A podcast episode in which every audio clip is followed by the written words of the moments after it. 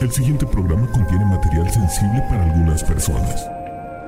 Los comentarios de Lolo vertidos en este programa son responsabilidad de la irresponsabilidad de los comentarios de José Antonio Badía.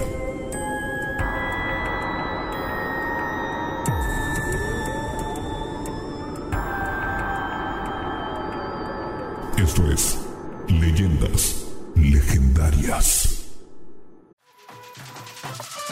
We got a bunch of fries, of course, because when you're Mickey D's, you got to get fries. Delicious. Frank wanted to stay and, and hang out in the McDonald's play place. Um, yeah, it was fun in there. It was, it I was fun, like, man. no, that's for kids, Frank. then he what are got you doing? stuck You on the can't- slide, and we were like, Frank, we got to get back to set. We got back in time, guys. We got back in time. Oh yeah. McDonald's. Everyone has an order. Go get yours today.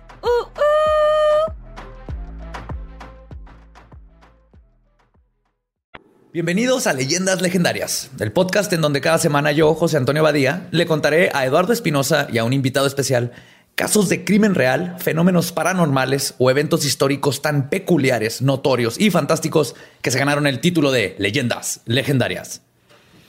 Hola. Hola, ¿cómo están? Yo bien, Hoy- gracias. Hoy, Tomás. en la silla legendaria, tenemos de vuelta al genio de los cacahuates, el único e inigualable Coqui Suec. ¿Cómo estás, Coqui? Chido, tu madre. Cansado. Bienvenido, te extrañamos. Con, con ganas de regresar. a Creo que la gente te extrañaba. Ay, ¿Qué, Los extrañaba. ¿Qué chistes de botanas nos traes, nos traes hoy? Cuando me, metí- cuando me metí al chapulín, güey. Nomás iba por los, ah, por los trocitos de... De, cacahuate de, gratis? de, de carni- no, de carnita asada. Ah, ya. Y luego te me metí a la rifa de, de, de botella de whisky. Ya ¿Había rifa de botella de whisky? Diario, güey. Varias veces. Rifaban una. te- Llegabas a un. ¿Era Como una, era una cantina nada más? ¿O Sí, era.? como, ah, sí, cantina de mala muerte, ficheras, todo el pedo. Como Pero- debe ser, una cartina propia. Sí, sí, sí, sí. Algo apto para las poquianchis. Nuestros papás, nuestros abuelos ahí se metían. Ah, y- claro, mi abuelo tenía bares. Entonces supongo que ahí andaba viendo la competencia. Y, y rifaban, no me acuerdo si era a cada hora, o sea, 100 pesos por una botella de bucanas. Eh, eh, Damn. nunca gané. No sé si mucha gente sepa, pero los, los ladies bar es lo que salió después porque antes no dejaban entrar mujeres, pero no era por sexismo. Más que nada lo hacían aquí en México para que la, la esposa no pudiera ir a sacar al esposo. Se quedaban ahí de borrachotes y entonces llegaban por ellos y era de que no, no pueden entrar mujeres, pero no era por sexismo, era para cuidar a los clientes y por eso terminaron mandando a los hijos. Pero si sabes, o sea, el decir que no era por sexismo es irrelevante porque obviamente era por sexismo. Ah, claro, claro. O sea, todo el punto es que no fueran las mujeres a molestar a pero, los hombres. pero en el, en el núcleo de esa, de ese sexismo era el déjame pistear y ponerme hasta la madre. Ah, Entonces El- voy a suponer. El bienestar de un hombre que se merece. Ajá, Claro, de un entonces, borracho, claro, un té por ocho. Ya después de hablar de sexismo y borracheras, ¿de qué es la leyenda de hoy? Pues, hoy les contaré del fenómeno conocido como abducción extraterrestre. Un fenómeno misterioso, a veces horripilante y 100% real. Esto pasa. Sí, el que no crea que hay gente que se lo ha llevado extraterrestres está mal y necesita revisar libros. Pero, pero, primero les quiero dar un pequeño brevario cultural. Las clasificaciones de encuentros cercanos fueron hechas por el astrónomo, ufólogo e investigador del proyecto Blue Book, Joseph Allen Hynek. De hecho, hay una serie ahorita muy buena que se llama Project Blue Book, que está basada en este proyecto de ¿Y los esa en qué plataforma de streaming está? Porque hay como 277 ya. Y el problema es que ¿En no me cuál de estos los patrocinadores futuros? Sí, está en Amazon, creo. No me acuerdo. Es una de las raras, no es Ya Netflix. está Mercado Libre hace streaming, güey. Ya, o sea. Entonces, para poder catalogar los diferentes encuentros que reportaba la gente, se inventó una escala. ¿no? Entonces, es encuentro cercano del primer tipo, que es ver platillos o discos voladores, luces extrañas u objetos voladores no identificados, que de ahí viene la palabra ovni. Entonces, cuando alguien dice vi un ovni, pues, si no era un avión, si es un objeto volador no identificado, está bien dicho. Sí, vi que un no ovni. necesariamente quiere decir que sea un, Un extraterrestre. extraterrestre es algo Exacto. que no identificaste. Y Ajá. para alguien que nunca ha visto un avión en su vida, todas las Todo cosas que vuelan son ovni. ovnis. Excepto Ahora. los aves, a menos que no haya visto aves tampoco. Encuentro cercano del segundo tipo corresponde a la observación de un ovni junto a la evidencia física de su aterrizaje o sus efectos físicos sobre la superficie. Por ejemplo, calor o radiación, daños a un terreno, la vegetación, interferencia en motores de los automóviles, animales asustados o cuando una persona experimente pérdida de tiempo, que es común porque ven las luces y de repente ven el reloj y pasaron tres horas. Eso me pasa cada vez que abro Instagram en mi celular. Veo una luz y digo, ah, cabrón, ya, ya pasaron tres días. Ya le voy a decir a la borrachera, tuve un encuentro cercano en el segundo tipo, pues estoy crudo. ya, ya vas en la décima página de una búsqueda de Google. Ándale, sí. Ahora, encuentro cercano del tercer tipo es cuando, además de un ovni, se observan seres animados, que es como les llamaba Heineck. Ya sean estos entidades biológicas extraterrestres o EBS, robots o humanos. Punto es que ves el ovni y puedes ver que aparte hay alguien tripulando.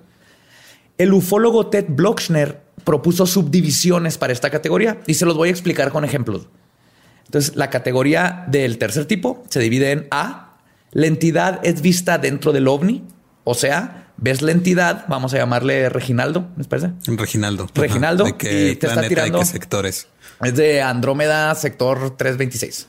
Perfecto. Conocido. Entonces, ves, el- la, la primera es que lo ves tirándote un dedo por la ventana, básicamente. Che, Reginaldo grosero. Sí. Porque a alguien se le metió en... Sí, le, lo interrumpiste. B es la entidad se observa dentro y fuera del ovni.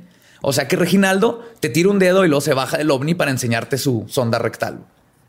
C, la entidad es observada alrededor del ovni, pero no entra. O sea, Reginaldo probablemente perdió sus llaves. D, la entidad es observada. No hay ovnis presentes, pero sí fueron reportados en la zona. O sea, los amigos de Reginaldo lo olvidaron, pero ya se dieron cuenta que no está y lo andan buscando. E, la entidad es observada. No hay ovnis presentes ni se han reportado en la zona. Quiere decir que Reginaldo se le cayeron, le caen los huevos, perdón, a todas las demás entidades y de plano lo dejaron Lo ahí. dejaron. Y la última es F, que es no hay entidad ni ovnis, pero el sujeto tiene una experiencia de algún tipo de comunicación telepática o extrasensorial. O sea, Reginaldo le está marcando por teléfono mental a un humano para pedirle paro. Ok. Dame Ok. una chela. Exactamente. ¿Dónde están mis llaves? ¿A dónde vamos?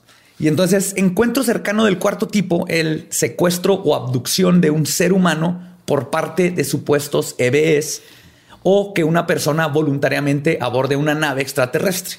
Ese es el del cuarto tipo y es exactamente el que les voy a hablar. Pero y de nuevo, hasta ahí llegamos en la clasificación, ya no hay más. O sea, sí, ya- no, uf, hay, hay quinto, O sea, sexto, séptimo, sí. octavo, pero El- cada uno... Ajá, el noveno ya es cuando hay matrimonio de por medio. Sí, matrimonio interespacial, ya tienen robotcitos. Lo que pasa es que las otras casi todas caben dentro de las subdivisiones del tercero y cuarto tipo. Entonces no las mencioné. Ya viene ahí de que este, tiene sexo con una entidad es del noveno tipo. güey. Tener hijos con una entidad es del, del décimo tipo. Pero ¿Cómo, cómo se llama el documental este que me- tú me mencionaste en Netflix? Ex- extraordinary. extraordinary. Sí, que, que sale su, su- sale su hija, que lo está está, viendo bien hablar. creepy la Sí. Star Child. Sí. Vean ese documental. Me, me puse un gorro de aluminio porque estaba solo en la casa. Sí, sí está, sí está muy bueno, muy creepy y esa, esa historia está muy interesante. Estaría bueno luego hacer para los que no quieran ver Fet- Netflix, luego les hacemos un programa. Sí, porque Que claro, na- nadie, quiere, Nadie ver quiere ver Netflix en Netflix. estas. Porque no estamos nosotros ahí. Cuando estemos ahí, todo el mundo va a ver Netflix otra vez. Pero antes de contarles sobre tres casos en específico que sucedieron en Latinoamérica, tenemos que hablar de un aspecto importante de las abducciones y que sé que está en boca de todos y todo el mundo tiene la duda sobre esto. Estoy hablando de la sonda anal en las abducciones. Para los que no están familiarizados, es un, un- una- algo al parecer recurrente y se ha mencionado, es hasta parte ya de, del mito y de las bromas, que cuando te... eh, pa- algo que te hacen los extraterrestres cuando te abduccionan es te ponen una sonda anal. Te checan el aceite. Te checan el aceite, el es este estudio de próstata intergaláctico. Es que es impresionante como una especie consciente que logró este, dominar el, el viaje espacial así, y o sea, solamente tiene instrumentos que entran por el ano para revisar a alguien más. Tienen de varias partes, pero es, es interesante el del ano. Pero es una duda colectiva sobre el por qué los extraterrestres están tan interesados en explorar nuestra cavidad anal. Y me gustaría tenerles una respuesta más clara, pero ni siquiera Wikipedia tiene una sección sobre sondas anales extraterrestres. Lo busqué. Ni tampoco logré encontrar estadísticas sobre cuántas personas son sondeadas analmente por inteligencias superiores cuando son abducidas. Pero sí les puedo decir que el- la primera instancia documentada de una sonda anal por un extraterrestre fue el caso de Barney Hill, que es considerado el caso más famoso de abducción y el primero, en teoría, fue en 1957. Es una pareja Él era blanco, ella era negra. En tiempos, pues en el 57 todavía Escondiditos. eh, Sí, tenían que estar escondidos. Entonces, eso es lo que le da todavía más, más credibilidad. Entre muchas otras cosas, sí, es un programa para ellos mismos, porque es gente que se echó a todo mundo encima de, eh, véanos, estamos casados. Está muy creíble. Pero es, es Barney fue el primero que describió bajo hipnosis cómo le fue insertado un objeto cilíndrico en el ano y algo fue removido de adentro. ¿Qué fue? No sé si están llevando poposita o, o le quitaron un tumor. objeto que, su morra la debe haber dejado adentro primero. Tuvo que entrar con una, con una de esas manitas este, de- Le estaban tirando un paro. con, con las que alcanza a sacar algo arriba. Pues, Para cambiar focos cuando estás viejito. Y hablando de remover el ano, de hecho es comúnmente que esa parte de los animales es quirúrgicamente removida cuando se hablamos de mutilaciones de ganado. Es que les faltan los ojos, les falta un pedazo de piel y el ano está cortado perfectamente. Entonces, no sé si hay un fetiche anal extraterrestre por ahí, pero les dejo eso. A lo mejor ahí inventaron los flashlights. De ahí lo sacaron. Es, un- es tecnología extraterrestre como el microondas. Ajá. El microondas no existió hasta después de Roswell. Salió de Area 51. Salió de Area 51. No sabía eso, qué interesante. Ajá. Pero me interesa más lo de los sanos. Ok. Pero de todas maneras, es, lo, lo de los sanos es para otro episodio.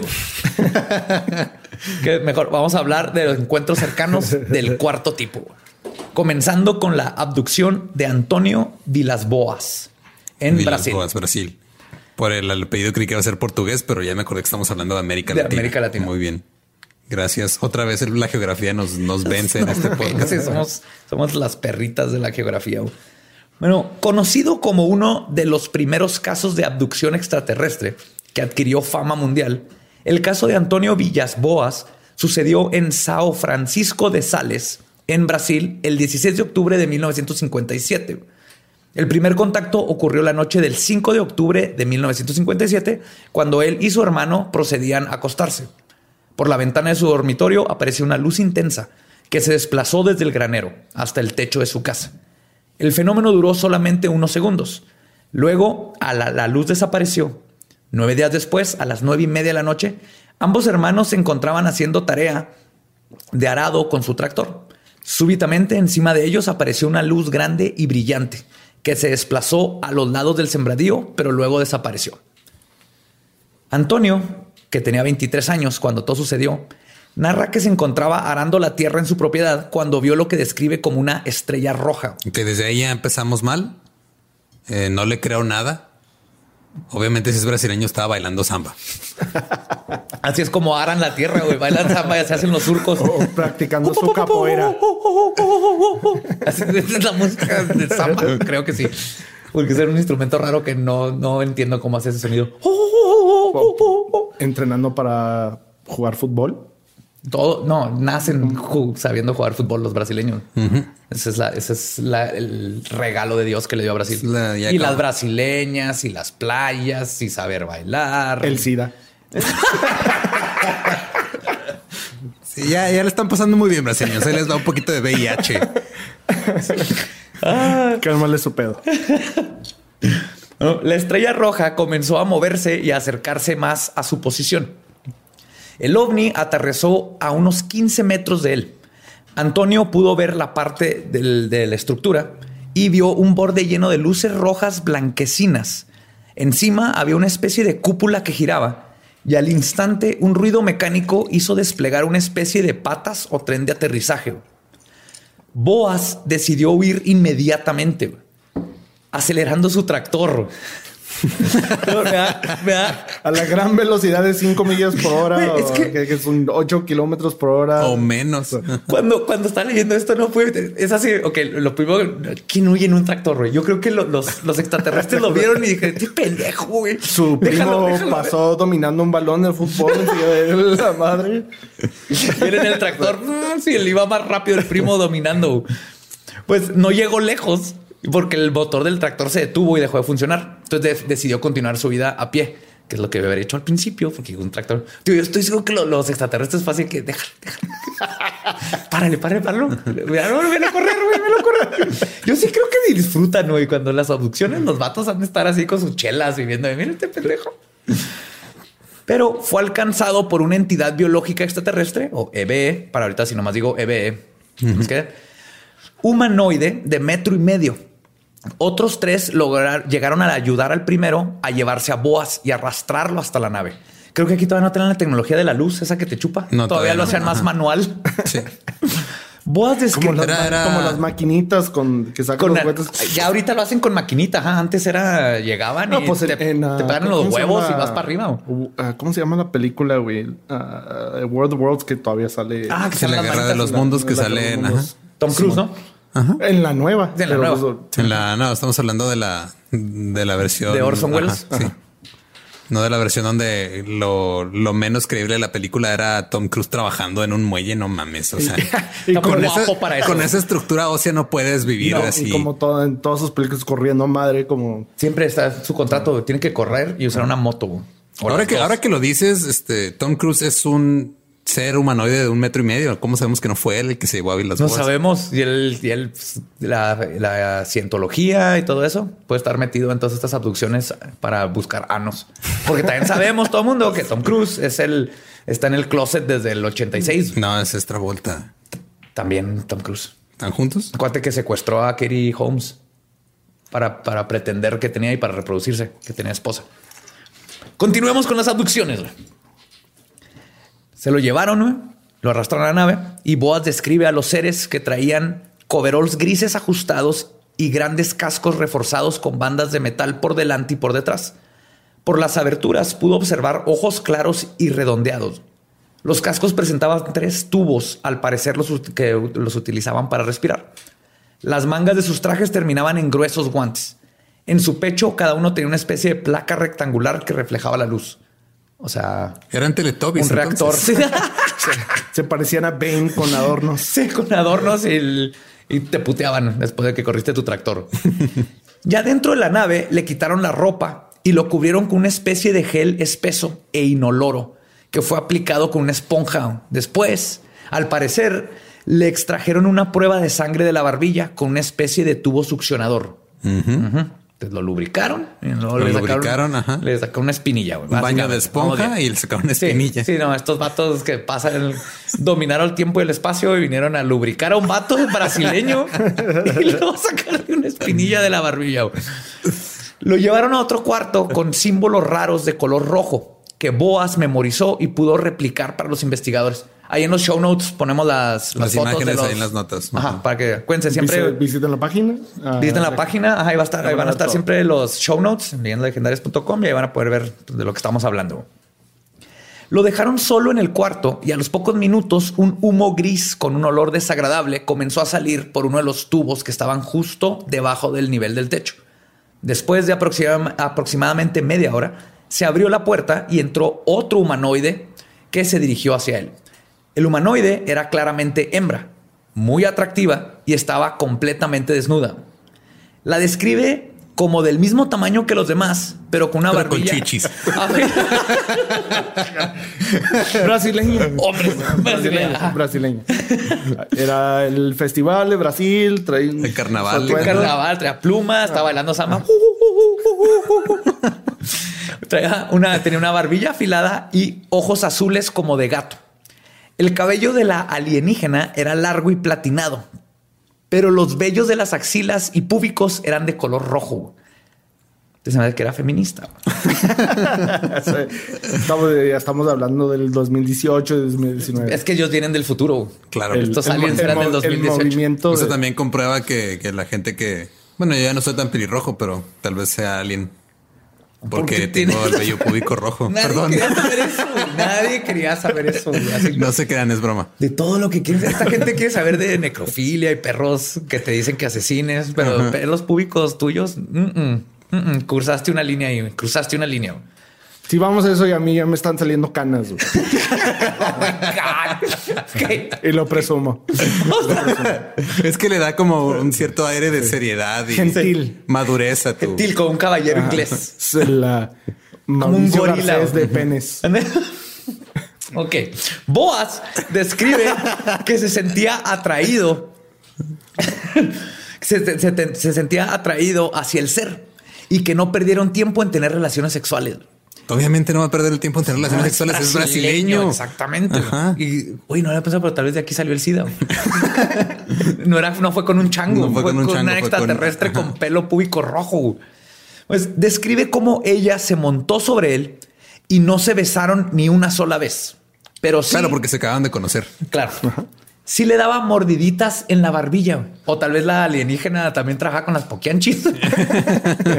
Tenía Tinder prohibido. en los, en, en los 50. sí. De ahí salió, de ahí, em- ahí empezó todo. Todo, sí. Le daba mordiditas en la barbilla. Y tampoco emitió palabra alguna, solamente algunos gruñidos. Me gusta que el vato explicó perfectamente toda la relación sexual. Cuando terminó, ella se levantó inmediatamente, se dirigió hacia la puerta Y le pidió un Uber.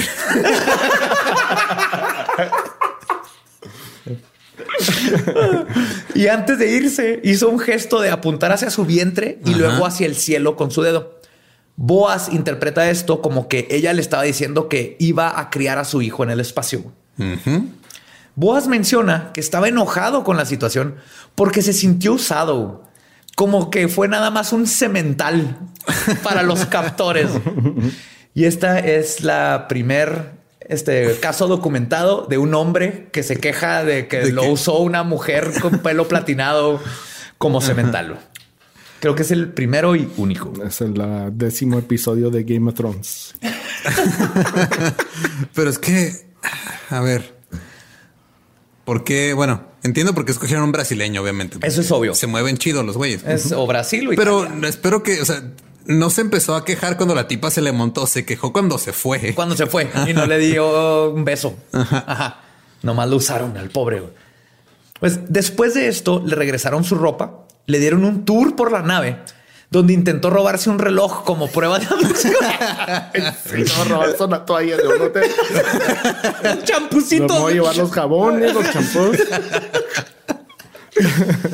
Pero lo descubrieron y se lo quitaron. Y finalmente lo acompañaron a las escaleras donde lo escoltaron hasta su tractor y se fueron. Chido, te la pasaste chido. Van a sí, 500 sí. pesos. Así, lo llevaron a su tu, propina eh, y fuga. Pues cuando Boa regresó a su casa, se dio cuenta que habían pasado cuatro horas. Ya no sé si está presumiendo, ahí, pero según él fueron cuatro horas. Ajá. Los días posteriores al rapto comenzó a tener pesadillas con el incidente y a partir del día después y por varios meses sintió náuseas y dolor de cabeza. Sus ojos comenzaron a arder y tomar un color rojizo. No mames. Andaba crudo. O andaba crudo, le dio gonorrea espacial, güey, una de las dos. Sífilis intergaláctico. Sí, sí. Encuentro, encuentro cercano del séptimo tipo es cuando necesitas su antibiótico. Cuando necesitas penicilina para una enfermedad. Brasil, si nos están escuchando, los queremos mucho. Ah, los amamos, Son, tienen lo chistes, mejor, son sí. chistes. Sí, son sí, chistes. Aparte empezaron a aparecer extrañas heridas en su cuerpo. Después de varios días se secaron y dejaban cicatrices color púrpura. Siempre nos toca el- una sirena, ¿va? Estamos en Juárez. Estamos en Juárez. No, para que no se les olvide. Es el, Ahorita- es, es el, es el sello de garantía de que estamos grabando en Juárez. No es pedo. Estamos en Juárez. Sí. Pues, Las lesiones le siguieron apareciendo durante meses. Se le presentaban pequeños nódulos rojizos, más duro que la piel de, su, de alrededor. Herpes. Pro- protuberantes y dolorosos al tacto. Herpes. Es herpes. Herpes. También manifestaba dolores de cabeza. Sus ojos le ardían, náuseas constantes y pérdida del apetito. ¿No la conectó? Boa se puso en contacto con un reportero de nombre Joao Martínez, quien había puesto un anuncio en el periódico buscando gente con experiencias de abducciones. Martínez, al conocer a Boas, le lo comunicó con el doctor Olavo Fontes para que lo examinaran. El doctor determinó que Boas había sido expuesto a altos grados de radiación. Oh, ok. Y es algo bien común que vamos a ver en estos casos y pasa en todos los casos. Una forma muy comprobable de que sí pasó algo muy extraño es que la gente está envenenada de radiación cuando no estuvo cerca de, de ningún caso o algo que haya soltado esa- ese nivel de radiación. ¿no? Por su parte, Martínez dijo, hizo su propia investigación que publicó en su reporte en la revista Domingo Ilustrado del Río de Janeiro, donde expone, y cito, no voy a tratar de hacer Acentos brasileños, Acentos ¿no? brasileños. por favor, después de todas las quejas que recibimos por tu acento de Catepec. Juro que voy a, voy a redimir con esa. Lo, lo juro. El único acento que se ha hecho bien ha sido el, el de Borre en, en El de Argentina, sí le es sale. el único, nada más. Ya también con el ser el español echa a perder muchas cosas. Sí, no, no, no. Vamos a, vamos a, a no hacer eso esta vez. Pero Gracias. O sea, Antonio Villas Boas fue sometido por nosotros y un oficial del ejército a métodos de interrogación sofisticados, sin caer en ninguna contradicción. Se resistió a todas las trampas que le tendimos para descubrir si buscaba dinero o notoriedad. Un examen médico reveló un estado de completo equilibrio físico y mental. Su reputación en la región en donde vive ha sido siempre la de un hombre serio y trabajador. Pues era buen partido, reporta. por eso se lo cogió la espacial esta. Sí, sí, sí. Nomás que no le dejó su teléfono porque están más avanzados allá y Ajá. las mujeres pueden hacer lo que quieran, como debería ser. Ajá. Aquí todavía el brasileño se sintió, se sintió mal. Pues es brasileño, hay que entenderlo. Antonio Villas Boas nunca regresó al mundo mediático. Eventualmente se recibió de abogado, se casó y tuvo cuatro hijos. Nunca cambió su historia y murió el 17 de enero de 1991. Este caso es muy controversial y por la razón que menos imaginan. La parte de la radiación y el cómo no cambió su historia nunca, además de su acontecimiento sucedido antes de los casos de abducción fuera de que fueran algo popular y de donde tuviese de dónde basarse para inventar su historia. El investigador Peter Rogerson menciona que el problema más grande que ve con Boas es que la gente lo tiene prejuicios porque es un granjero analfabeta que podría haber leído. Ajá, o sea, Es que sí, sí, sí, este, bueno, es común, según este, ya se volvió hasta, hasta un cliché en, en- en series que hacen cosas con aliens o todo ese tipo de cosas que siempre llegan con un granjero medio ignorante o medio un redneck, Ajá. un sí, siempre Sí, es sí, gente. y nada más llegan con, o sea, na- nada más llegan los aliens a visitarlos a ellos. Yo creo que es parte del plano, güey, porque dicen nadie le va a creer a este vato. No, y luego el pedo es también nunca le creemos a esta gente porque hay güeyes que dicen, ah, es que no, no cambia su historia, nunca, nunca es igual. Entonces eh, está, lo tiene escrito, es it's a script. ah, Sí, que es un tiene- guion. es un, es un guion. Sí. Y lo, lo dice igual cada siempre. Y luego, ah, no.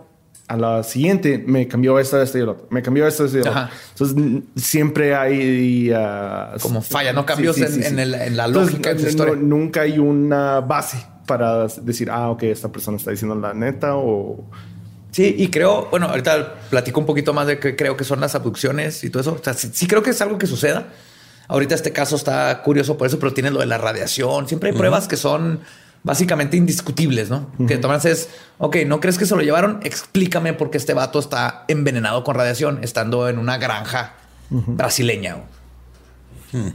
Pero aquí la cuando cosa... no tenían microondas. Cuando no tenían microondas el 57, todavía no pasaba Roswell. No, sí, Roswell fue en el 40 y... No, sí, todo bien. Pero continuó. lo, que, lo que dice aquí es que el, el investigador Peter Rogerson apunta a que el solo hecho de que Boas tenía un tractor en esos años lo pone por arriba del típico granjero humilde de Brasil. Además de que terminó siendo abogado, lo que apunta a que era una persona sumamente inteligente. Claro. Pero al mismo tiempo, estas declaraciones también ponen en cuestión cuál, cuál sería la intención de Boas en inventar dicha historia. Y luego, Justificar la pedota que se puso donde no le habló a la novia. sí, y- porque neta nunca intentó lucrar de la misma. Mija, no tienes idea, no lo que me pasó. Es que yo creo que todo empezó porque la esposa le dijo, Boas, tengo herpes. Ah, ¿sabes qué? Es que me llevó una nave con Pero bueno, vámonos ahora a Argentina a platicar un caso reciente que sucedió en la provincia de La Pampa, en Argentina, el 2 de marzo de 2006. Aproximadamente a las nueve y media de la noche, el cabo de policía Sergio Pucheta, con cinco años de experiencia en la fuerza y de 31 años de edad, llamó por la radio a su cuartel general pidiendo respaldo y asistencia, indicando que había algo raro, unas luces extrañas. Y se disponía a investigar en una zona conocida como el cruce de las cañas. Andaba en un rave. Perdón, Quería bailar y la cagué. Querías bailar y ya le diste la madre. No, está- Madre nada más acomoda el filtro ya con eso. Pon el filtro un poquito más arriba y listo. Sí, si quieren ver cómo, cómo la cagó Coqui en video, ahí está en Ahí YouTube. está todo grabado, todo documentado. Eh, Cruce de Cañas está a unos 20 kilómetros al sureste de la ciudad de General Pico. Los que están en Argentina van a saber exactamente dónde estoy hablando. Yo no tengo ni idea dónde está. Pero después de la llamada al cuartel, perdió toda comunicación con Pucheta. 15 minutos después arribó el primer, la primer patrulla que se encontró con el único indicio del cabo, que era su motocicleta, su casco, el radio que había utilizado para la comunicación, su arma reglamentaria y parte de su uniforme. Estaban tirados en el piso. Todo eso. La extrañas, las extrañas circunstancias de la desaparición desató una espe- espectacular búsqueda por parte de efectivos de comisarías dependientes de la Unidad Regional 2 a cargo del comisionario, comisionario, Comisionado. comisario, Comisario. Inspe- comisario inspector Roberto Ayala y después de 10 horas de búsqueda en marco de una madrugada y mañana intensamente lluviosa. Menciono esto porque ahorita les voy a platicar algo de esto de que está lloviendo. Sin éxito, se les unieron las fuerzas del comisionario, del comisionario, ¿por qué leo comisionario? Comisario general y el ministro de Seguridad, Gobierno y Justicia. Y menciono todos estos nombres porque esto está bien. Son órganos oficiales y está, o sea, es una. O sea, imagínate que un día sales y llegas, o sea, a las 3 de la mañana, no- no has regresado a tu casa y tu mamá le habla a la policía y te andan buscando ahí en la peda. Imagínate eso multiplicado por 30. Eso es lo que pasó para buscar a este policía. Exacto. Y este caso lo mencioné todo porque aparte de reciente, está súper bien documentado y como están viendo, se involucró toda la policía porque uno de tus elementos te habla, desaparece, está tirada su arma. Entonces que eso es así un castigo grande, perder tu arma. Deja todo. Sí. Ese, ese ACMR que escuchan es Coqui sirviéndose más whisky. Sí, sí. Ah, sí, De está. hecho, Este, cada vez que, que me escuchen preparo, hielos, ajá. me, me preparo un pisto, tengo miedo de que Lolo me voltee a ver y me juzgue. No, no te juzgo, nada más te voy a pedir que también me sirvas, por favor. Ajá. Sí, es que aquí esto se necesita whisky porque los temas que manejamos no los puedes manejar sobrios. Nos agüitamos, nos reímos. La primer señal de que algo estaba muy extraño es que después de seguir sus huellas por varios kilómetros, estas desaparecían por completo, como si lo hubieran levantado del piso. Como estaba Oh, lloviendo ya. y todo, se dan sus huellas y de repente ya no habían. Después de 18 horas de búsqueda, Pico fue encontrado por un agricultor en claro estado de shock y en posición fetal dentro de una zanja y a 20 kilómetros de donde había dejado su motocicleta y artículos. ¿Estamos seguros que nos lo hayan viol- violado? Y, Sí, espérate. y- y mejor. ¿Quieres que y mejor, spoile? y- y mejor. No, no, fueron marcianos. No se dice violar, se dice el Sondear analmente. sondear analmente. güey. Pero el primero en acercarse a Pucheta fue el comisionado inspector Roberto Ayala. Y esto es lo que declaró en un informe. Y cito. Al momento de nuestra llegada al lugar, el productor permanecía... Salud, por Ah, favor. es- te- nos está pidiendo Coqui un saludo Por aquí. favor. Un saludo a medio programa. Entonces reinicia Se esa, está poniendo buenísimo. Sí, ese pensamiento. Aquí estoy yo, ustedes no los voy a interrumpir. Me parece perfecto. Regresamos a la cita. güey.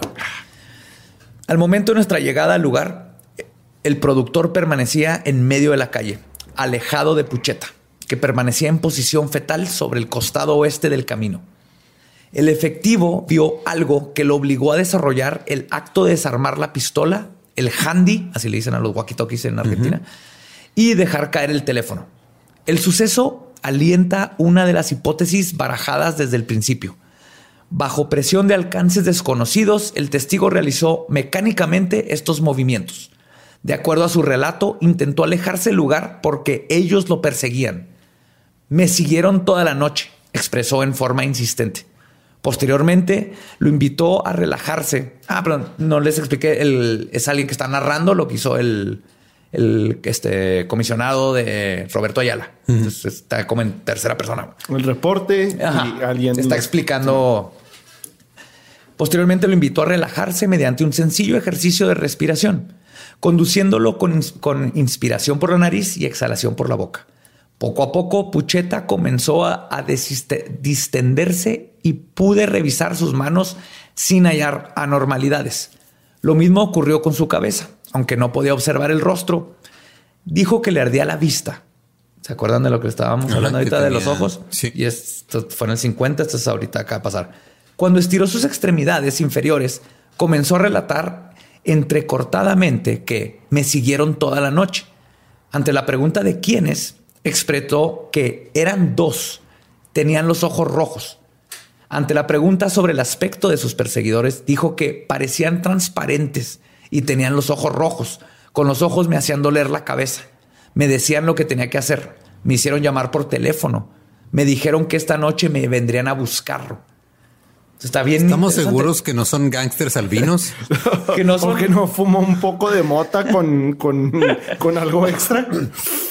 que no era un predator buena onda, güey, que lo llevó de party, güey, por lo que No, hice o de sea, fueron transparente. ajá, dos güeyes transparentes con los ojos, Ojos rojos. bien rojos. Que Y le obligaron a, a llamar por teléfono a quién?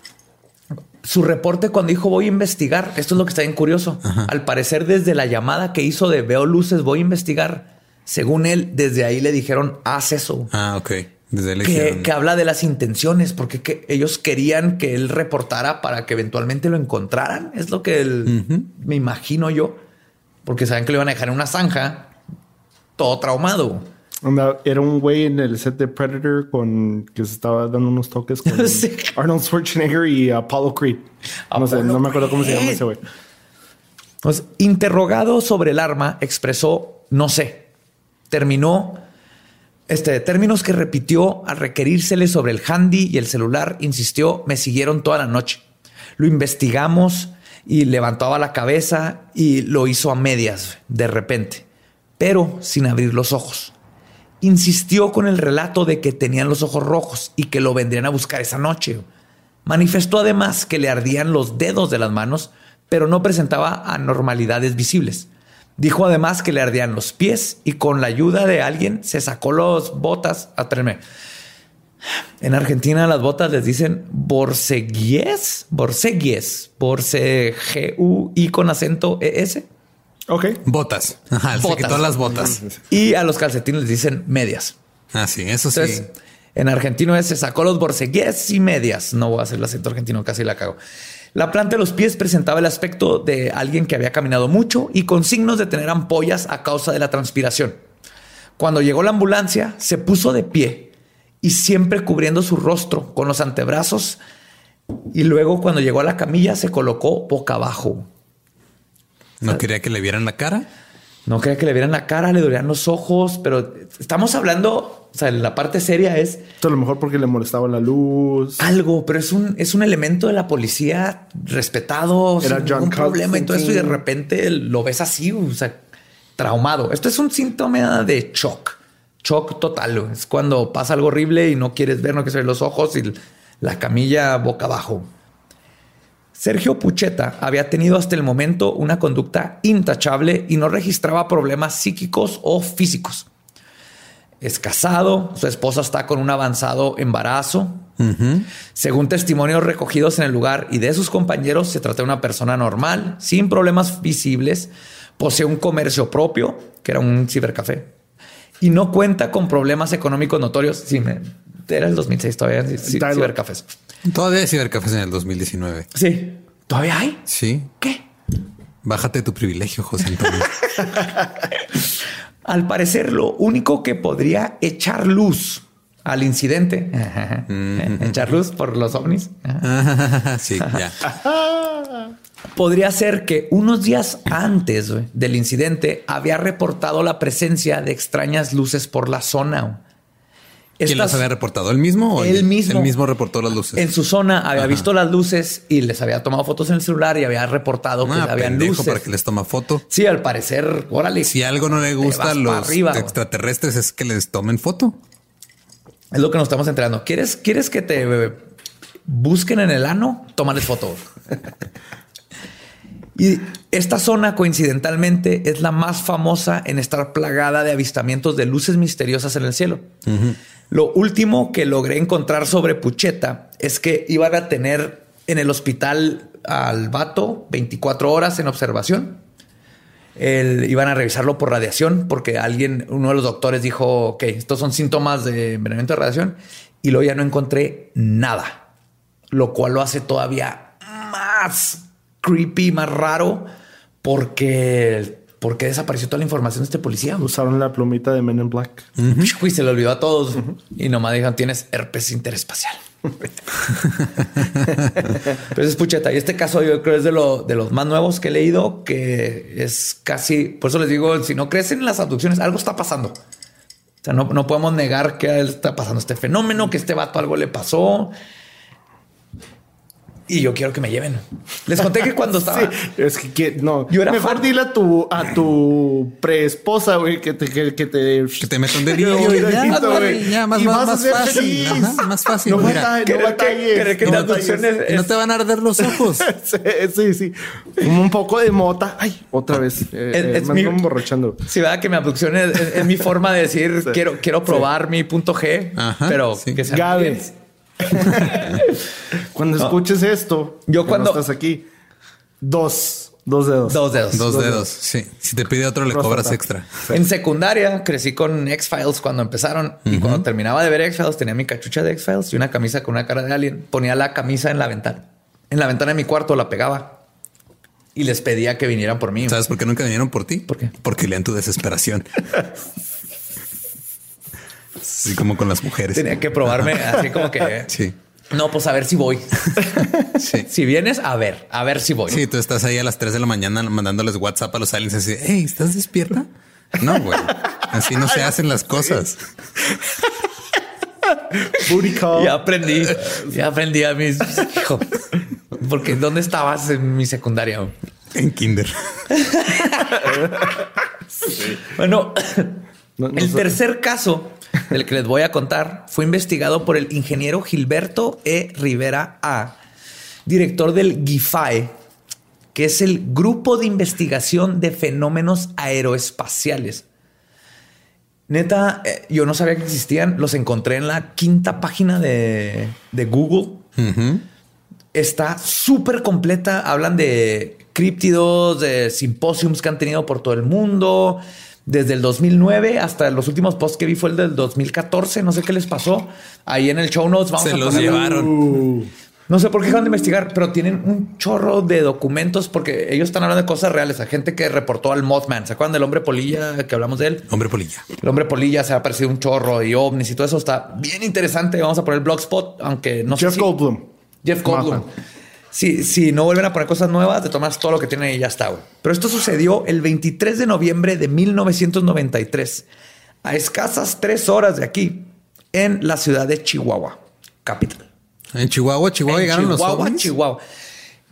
Resulta que el estado de Chihuahua es el que más reportes tiene de abducciones, de ovnis y de todas estas cosas. ¿Por qué? Porque hay muchos granjeros acá. Somos el estado más grande, tenemos un chingo de vacas. ¿Cómo se compara la venta de cerveza a... Al avistamiento de ovnis. Sí. ¿Cuál es la? No, eso sí, Sí, lo investigué, sí. pero tal vez tiene algo que Eso ver. es, de- eso es lo que hay que ver. Pero sí, no, y tiene sentido. Está la, está la zona del silencio. Que los que no saben de la zona del silencio es, un- es una zona entre Chihuahua, Durango y no recuerdo dónde más. Que no, las ondas AM no pasan y pasan estas cosas. Está Nuevo México. Toda esta zona siempre ha estado. Sí, la zona del silencio, ajá, no, no, sea, Episodio del futuro ahorita nota que, no hay un pedo de unas antenas en México, no se escucha, madres. Ah, nomás toma nota. Después te Tomaré se me nota. olvi- Se, se me va a olvidar. Y te lo, eh, te lo mando. Si la zona del silencio es una zona geográfica donde no pasan ondas AM, no es la zona donde te mandó tu amiga que te tiene en el friendzone, tu crush. Esa no es la zona del silencio de la que estamos hablando. Pero sí, no, no, voy, a- voy investigar si hay para un programa. Sí, pero está muy, está muy interesante esa zona. Entonces, que todo Chihuahua, Nuevo México, Texas, siempre ha tenido todo esto de extraterrestres. No, pero creo que- no, no- no me acuerdo muy bien, pero bueno, me acuerdo haber visto algo rápido en un pedo en México en general, un área que no hay nada de comunicación. Se llama. Tlaxcala. Sí, sí, sí. Se llama- Sí. No, ha- no, no ha llegado a el wifi. No, nada más les llegó una escalera eléctrica. Que cuando no sirve es una escalera. Ajá, exacto. Sí. Un Mitch saludo Hedberg. a Mitch Hedberg. Mitch. Hedberg, I love you, buddy. Ah, te extrañamos. Drogas. Este caso sucedió el 23 de noviembre de 1993. Aproximadamente a las 12.45 horas del día, el señor Gilberto Ugalde, quien tenía 24 años de edad cuando sucedió, sucedió el incidente, dice que todo comenzó cuando tomó dos fotografías en blanco y negro de un ovni en movimiento en las cercanías del Cerro Coronel, que está situado al este de la ciudad de Chihuahua. Ugalde luego, eh, ya vieron el patrón, ¿verdad? Andarle tomando fotos a estas madres. Ugalde luego se contactó con Gifae para corroborar las fotos y lo que había visto. Según el ingeniero Rivera, después de varias pruebas pudieron determinar que eran auténticas las fotos, porque aparte todavía eran fotos de que se revelaban. Pero la historia no acabó ahí. Un par de años después, en 1995, Ugalde empezó a sentirse mal. Comenzaba, comentaba que tenía pesadillas, en donde apreciaba extrañas figuras que lo atemorizaban y además se sentía demasiado sensible al, mie- al medio ambiente que lo rodeaba. Que esto es común. Gente que, que ha tenido abducciones, como que te libera, este, te hace más psíquico, por decirlo de una manera, para que se entienda. Te hace más, aprecias el- desde fantasmas hasta energías, cositas que antes no sabías que, que tenías la Gente que ha tomado ácido a la gente que no. Eh, básicamente. DMT. Haz de cuenta que te dan un shot de ácido. Fue entonces que decidió ir con dos especialistas, Humberto Gómez y el hipnoterapeuta Joel Bermúdez. Durante su regresión, al día que tomó las fotos, descubrieron que había sucedido mucho más que solo el avistamiento de un ovni. Ugalde relata que vio una nave plateada con una cúpula de aproximadamente 8 metros de diámetro. Hay una rueda más pequeña como guía debajo de ella. Repentinamente se sintió como si estuviera flotando. Sale una luz amarilla y azul y me siento como si me estuvieran jalando hacia arriba. Se abre la parte de abajo. Es una puerta que se abre a la mitad hacia los dos lados y entonces entro en ella. En el interior hay dos personas y hay una que me agarra. Me toma de la mano. Son los dos que van manejando la nave. Describe que los tripulantes eran de corta estatura, 1.45, 1 metro y medio. Tom Cruise, obviamente era Tom Cruise. Eran- otra era- vez, era- güey. es una raza de Tom Cruises. Los, los Tom Cruise están. hay, un, hay un planeta repleto de hombres de de 1.50 Sí, güey, así guapísimos que hacen sus propias este, stunts en las películas. güey. TC-105 es un planeta de Tom Cruise. De hecho, Tom Cruise que conocemos han sido varios, güey. Nos los mandan. Sí, por eso el güey no envejece, por eso es- lo renuevan cada cinco años. Y sigue siendo adorable, güey. O sea, Mission Impossible, la última estuvo bien Yo- chingona. yo- El vato corrió lo odio. por- corrió pero como por 10 minutos. rompió Obviamente, tobillo. ¿sabes quién puede mantener el nivel de calidad en el trabajo que lleva Tom Cruise? ¿Quién? Alguien que no es de este mundo. Él y Liam Neeson, aunque sea racista. Hablando de racista, tenían ojos grandes negros como de gato, boca pequeña y dos orificios en donde iría la nariz. Cuatro dedos en cada mano ¿Era Voldemort? y vestían lo que al parecer era una camiseta color dorada, con la excepción del examinador, que así le llama él, Era el luchador. que traía una bata amarilla. El examinador es el que le aplicó los instrumentos. Y continúa con su relato. Y cito. De hecho, aquí yo creo que vamos a redimir aquí, güey. Está hablando de un chihuahuita. Vamos a hacer una- un acento norteño, güey, para redimirnos de. Aparte del que chingadera. estás haciendo cuando hablas regularmente. Ajá. Vaya. Vamos a. Vámonos. Cito lo que, lo que dijo. Los seres me introducen una nave más grande. Tiene muchas mangueras y es de forma triangular. Como pirámide, pero acostada. Y ahí se encuentran cuatro o más seres iguales. Y veo dos personas humanas. Una muchacha de rasgos orientales. Muchacha, por favor. Una muchacha de rasgos orientales y un señor como americano. Están dentro de las cápsulas, tapados con una sábana blanca y están dormidos. Los seres me acuestan en una cama igual que las de las otras personas. Me da miedo, me da miedo, me dio mucho miedo. Luego proceden a colocarme una especie de mangueras en la nariz, que salen como de un tanque cilíndrico, parecido a uno de gas. Pero las mangueras pasaban un líquido azul que se me va a la nariz. Siento que me falta el aire. Los seres me sujetan por las manos para que no me pueda mover. Luego me quitan las mangueras y se me acerca uno de ellos. Llevan en la cabeza como una peluca.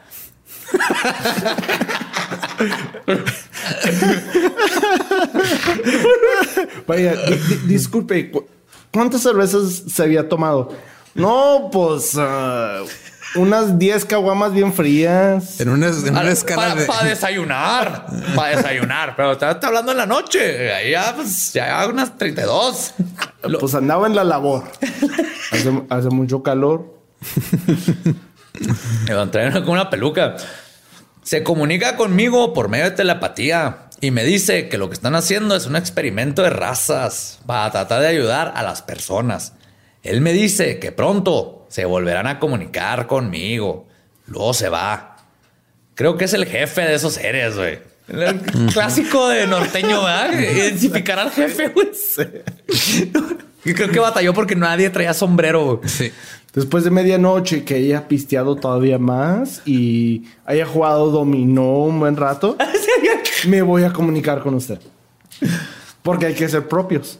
Sí, Estamos en Chihuahua. El, el dominó en Chihuahua es como dices, yo soy el ¿Te Dominó, atreverías, te eres mi atreverías a decir que el dominó domina la actividad recreativa en Chihuahua? te odio, güey. Te odio, cabrón. Déjame continuar. Porque todavía no termino con la cita, güey.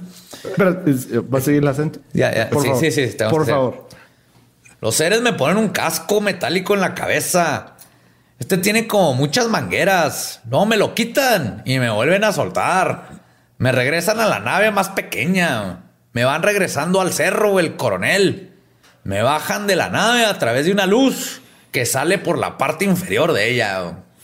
¿Eh? A él ya le tocó la nueva tecnología, güey, donde no tenían que ponerte unos putazos y jalarte a la nave. Quiero ir a visitar a mis tíos a Miyoki. Oh, Miyoki está súper lleno de ovnis y abducciones. Toda la sierra, todo. No tiene sentido por el bosque.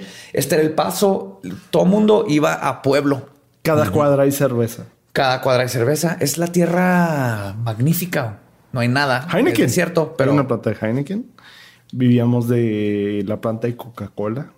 En, Oh, sí. En los noventas. Ah, ah. Y en los el 1300, todo esto era un paso de Cherokees y todo el mundo. Los aztecas pasaron por aquí. O sea, hay, hay turquesa en Pueblo, en Albuquerque. Esa era como la sede de trueque de todas las tribus. Entonces tenían que pasar por todo Chihuahua. Juárez el paso. Y por eso desde antes tiene todo este aspecto esotérico, ovnis, todo eso. Pero lo que me gusta de esta, de esta pues, pues, historia es que el vato también describe lo mismo que todos los demás. ¿sí? Que es algo que pasa comúnmente en todos estos casos. Pero es la, el tipo de persona. Es un ingeniero que no tiene nada que ganar, no lucró con su historia. Y les voy a decir algo, la, el 99% de la gente que reporta los incidentes de abducción terminan en el olvido y terminan ridiculizados y termina su vida destrozada.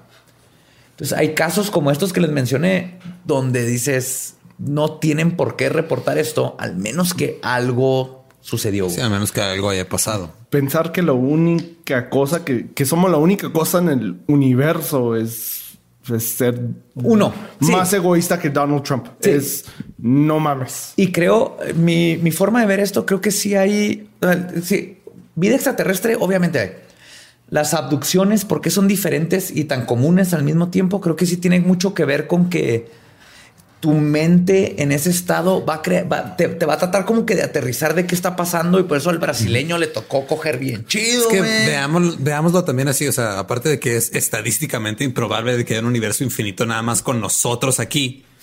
Demasiado egoísta. ¿Qué hacemos nosotros con las otras especies que están aquí Pues presentes en la Tierra, zoológicos, güey? sí.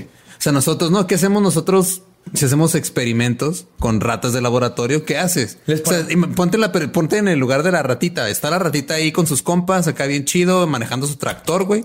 Llega un, un ser más grande que él, en este caso, no un ser más chaparro.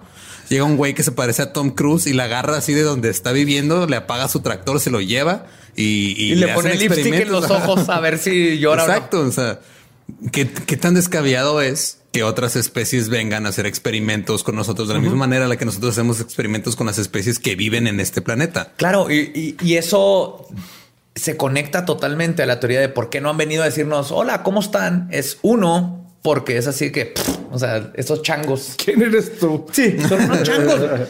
Ahí, ahí les va. Desde que pasó lo de Roswell, es cuando se, se elevó un chorro la presencia de, de ovnis. O sea, en la historia antigua, hace 6.000, 12.000 años, los sumerios, los Yo, babilónicos, yo he, todos- hecho a- yo, yo he ido al, al museo de Roswell. Aquí está, nos queda como a cinco horas de aquí de Ciudad Juárez. Y fuimos al museo de Roswell y hay una como una postal, como una, una pintura de cómo está, de cómo describieron el lugar de los hechos. Dime que es un alien tocando el dedo así. No, de- no, es este, está como la nave así tirada hacia en el fondo del desierto y está un alien así como, como desubicado tocándose la cabeza. O sea, parece como, como un güey que acaba de chocar bien pedo. o sea, como que esa es- Que- También creo que a veces les damos mucho crédito, pero lo que sí es que a lo que iba Roswell sucede después de que detonan la primera bomba nuclear ahí en Nuevo México también. Y después de la primera guerra White Sands. en White que Sands está 15 no mames. minutos. No. es- son dos horas y mucho, menos, Menos. una hora. Y está todo en, en esta área, ¿no? Que les, que les platico de cómo hay muchos avistamientos. Entonces pasa Roswell y parte de lo que los expertos, los ufólogos y todo opinan es de que, imagínate, estás acá y de repente dices, a la verga, los pinches changos de la Tierra ya separaron un átomo. güey. Hay que ir a ver qué chingados Esos- está pasando, güey. basuras de personas que inventamos hicieron Ajá. algo. Ya, ya, ya hicieron eso, que no nomás se pueden matar entre ellos bien pelada, ya pues, si mandan uno para afuera, Nos pueden chingar. nos pueden chingar. Sí. Y aparte, también para otro tema, pero han muchos casos donde han apagado a los rusos, a los gringos y todo. Y estos son documentados que tienen, van a, a probar una bomba atómica. Se ven luces en el cielo, ¡pum! se apaga todo.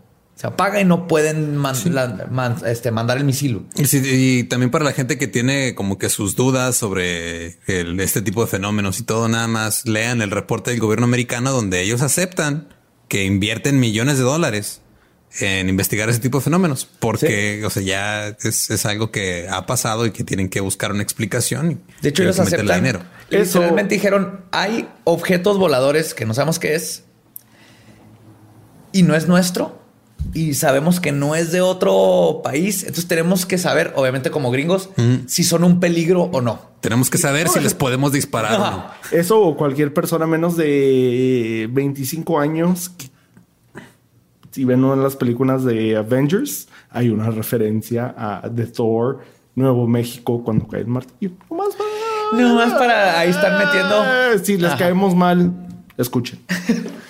Entonces, es, es muy interesante. El Project Blue Book con lo que empecé, contrataron a Heineck como un tipo de universidad, un profesor astrofísico y sabía de todo esto. Dijeron, ven y comprueba que todos estos avistamientos que están pasando en los 50, imagínense, era el tiempo donde todo el mundo está paranoico porque los rusos y la, y la Guerra Fría y todo esto. Y le dicen, te contratamos para que descompruebes, para que, ¿cómo, ¿cuál es la palabra correcta? Mm, Descomprobar, no sé. descomprobar. Para que descompruebes este fenómeno. Y lo que le pasó a Heineck es que no pudo. Al contrario, empezó a haber tantas pruebas que hizo sus términos de primer tipo, segundo tipo, todo lo que estaba pasando. Y esto es oficial de Estados Unidos. Se, lo- se desclasificaron los documentos hace unos años y ahí es donde podemos saber, pero no solo el fenómeno es real, todo esto está sucediendo, nomás no lo hemos podido explicar.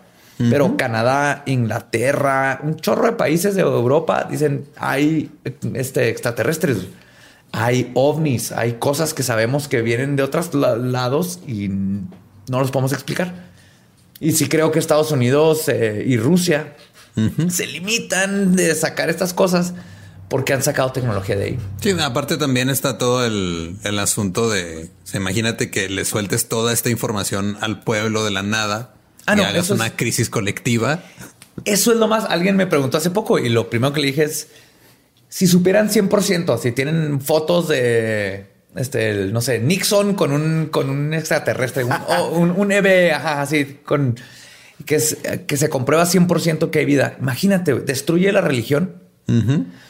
Hay pánico porque los humanos le tenemos miedo a todo lo que no conocemos, güey, un pinche. Entonces, sí creo que gran parte de por qué mantener esto oculto tiene que ver mucho con que no estamos listos para saber, que no estamos solos y que ya todos los gobiernos saben y que hay muchísima información y hay muchísima evidencia física en todos lados de que ya esto está pasando. Hay contacto, ya hubo contacto. Sí, ¿cuánta gente no se daría un tiro por que les cambie su vida? Aún sí, pero ahorita se van en pánico total.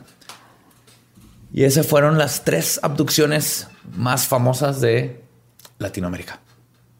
Yo no sabía que había pasado una tres horas de donde vivo para Sí. empezar. No, pasó una aquí en Juárez. A- Ok. Aquí en Juárez, unos tipos encontraron lo que parecía que eran 11 niños en una en un tinaco. ¿Ya ven esas las, las piletas que hay en los ranchos? Y cuando se acercaron, resulta que eran grises. Los grises es el clásico. Si les digo, piensen en un extraterrestre, en el que piensan, ese es un gris. Verde. Te odio, te odio. Gris, o bueno, los ojos de almendra negros, cabezones. Y lo, lo, lo- Perdón, pero cada vez que dices ahorita alienígena me imagino a Tom Cruise.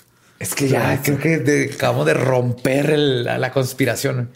Pero el punto es que aquí en Juárez fueron, los vieron y luego uno de los de los grises tocó a uno. Dicen que flotaban y que estaban como agarrando Hay una foto en el Kentucky, güey. cosas de Junto a la de Julio César Chávez. Sí, ah, aquí en el Kentucky se inventó la margarita Sí. y se inventaron los. El primer extraterrestre que se echó una margarita fue en Juárez. Se echaron unos kamikazes. Total, que el tipo le- el- estuvo ahí con los ovnis, lo agarraron, huyeron y cuando regresaron ya no estaban, pero en cuanto regresan, pues, pues huyen, ¿no? Por un ratito, cuando regresan se dieron cuenta que pasaron seis horas.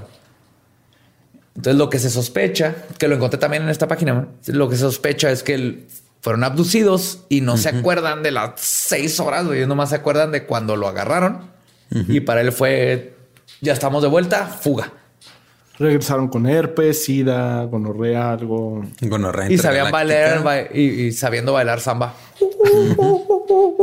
Me estoy dando cuenta que entre más pisteo, más espacio me tengo que dar porque le pego micrófonos. y- Sí, si quieren ver cómo progresa la... Si escucharon el podcast, pero quieren ver cómo ha progresado la peda de Coqui durante el episodio, véanlo. Sí. Ahí está en YouTube y todo. Sí, mañana nos va a hablar así de, güey, no mames.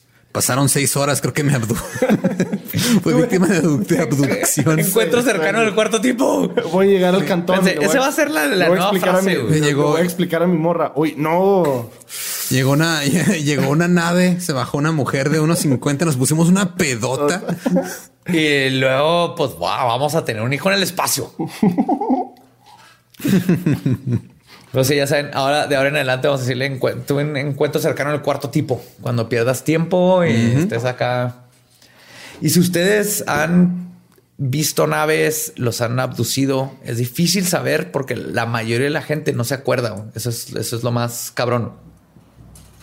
Mándenos mensajito porque queremos saber de sus historias. Ujú, Así es, pues mm, estuvo... Facebook, padre. En la página. En la página y todo. Y Sí, los ya, ya llegaste al punto en el que nada más estás Sí. diciendo Sí. No, no me los- palabras. No los sé todos. Pero los amamos a todos, son los mejores fans del mundo. Ay, entre sus memes y los comentarios que nos mandan, no dejen de hacer eso, en serio. Sigan etiquetándonos en sus historias en Instagram, eh, Cuéntenos. comparten cosas de nosotros Sí, en Facebook, ahí en Twitter, en todos lados. Y queremos de queremos nuevo, saber todo para decir pendejadas sobre el- lo que nos cuenten. Claro, co- como nos contaron a alguien que vivía cerca de donde están las Poquianchis, nos cuentan historias de cómo a la abuelita le encerraban en el closet.